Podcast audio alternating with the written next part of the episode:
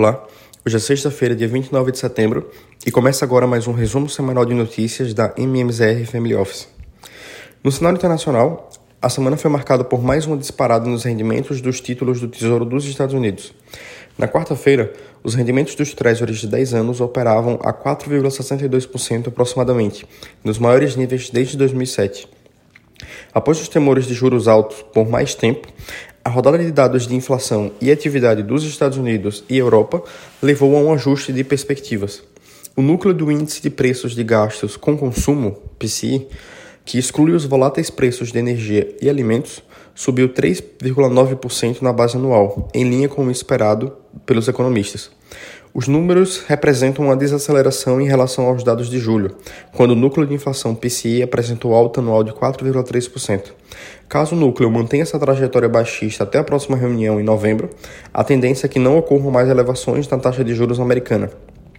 Já os números da Universidade de Michigan mostraram que a expectativa da inflação para o período de 12 meses caiu de 3,5% a 3,2%, enquanto a inflação esperada de 5 anos recuou de 3% para 2,8%. O índice de atividade econômica de Chicago caiu de 48,7 pontos para 44,1 pontos em setembro, resultado abaixo do esperado de 45 pontos. No continente europeu, as bolsas fecharam a semana em queda, mesmo após a notícia de desaceleração de inflação da zona do euro em setembro. O índice Stock 600 caiu 0,67% na semana. O DAX de Frankfurt teve queda semanal de 1,10%. O FTSE de Londres caiu 1,09% na semana. E o índice da bolsa parisiense encerrou a semana em baixa de 0,77%. O índice de inflação do consumidor, CPI em inglês, da zona do euro desacelerou de 5,2% para 4,3% na base anual, ficando abaixo da expectativa de 4,5%. Já o CPI da França acelerou em setembro para 4,9%, mais abaixo da expectativa do mercado de 5%. Esses dados apoiam a visão da entidade de política monetária do Banco Central Europeu, que a inflação europeia convergerá à meta de 2% em 2025, segundo o presidente do Banco da França. De acordo com ele, esse dado do CPI de setembro mostra provavelmente o início de um declínio na inflação da zona do euro, especialmente nos preços do núcleo. Porém, há riscos de alta no curto prazo por conta dos custos de energia alimentados pela alta global do petróleo a níveis próximos de 100 dólares por barril. Já no continente asiático, a preocupação com o crescimento chinês volta a assombrar as negociações, em meio a problemas no setor imobiliário e a revisão da projeção do S&P sobre o PIB do país. A necessidade de intervenção do Banco Central chinês no controle do câmbio local é mais um sinal de fraqueza da economia e saída de fluxo do país.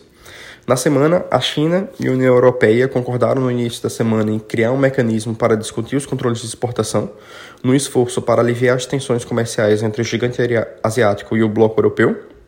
E também aconteceu na semana uma reunião entre China, Japão e Coreia do Sul, num aparente esforço para preparar o caminho para o reinício da cooperação unilateral. Aqui no Brasil, o cenário de juros local nas... terminou a semana em um ritmo mais ameno. Os dados de inflação da zona do euro e dos Estados Unidos deram apoio a uma retirada de prêmio das curvas de juros globais, embora as incertezas relativas ao cenário externo continuem no radar e sejam amplificadas pelas discussões fiscais domésticas. O exterior continua a guiar o comportamento do mercado local de juros. Na medida em que as treasuries de longo prazo ensaiem um movimento de acomodação, as taxas futuras domésticas buscam espaço para uma retirada de prêmio de risco. A queda das expectativas de inflação de longo prazo nos Estados Unidos e a indicação do presidente do Banco da França de que os movimentos nos juros globais de longo prazo têm sido excessivos são fatores que ajudaram a ancorar a queda das taxas futuras. No Brasil, a incerteza em torno da condução da política fiscal continua a gerar algum ruído e impede movimentos direcionais mais intensos de aposta na queda das taxas futuras.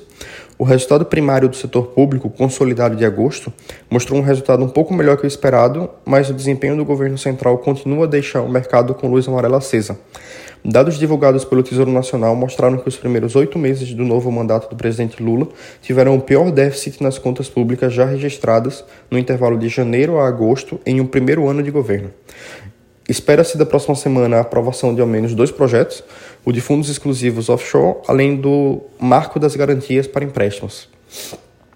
O dólar encerrou a semana a R$ 5,03 aproximadamente, avançando 1,91%. E o recente rally dos rendimentos dos títulos do Tesouro dos Estados Unidos deu espaço para a valorização global do dólar. As negociações do câmbio continuam refletindo a trajetória da curva de juros americana, enquanto o rendimento desses títulos continuarem subindo, o dólar se fortalece globalmente. O cenário externo é o mais preponderante na depreciação do real atualmente, e já o cenário local e as questões da dívida pública podem estar pesando no processo de recuperação. E este fechamento das curvas de juros globais após os dados de inflação dos Estados Unidos e da Europa abre espaço para que o Ibovespa avance no último pregão da semana e do mês de setembro. A semana que começou amplamente negativa terminou com ganhos de 0,48% após três altas consecutivas da nossa bolsa local. Segundo a análise grafista do Itaú BBA, a alta do Ibovespa nesses últimos dias não foi suficiente para indicar o início de uma recuperação, mas o cenário para que isso ocorra está bem próximo. E o banco JP Morgan segue acreditando que o valuation atrativo das ações locais e juros mais baixos possam beneficiar as ações domésticas, com cedores sensíveis às taxas podendo reportar números melhores à frente.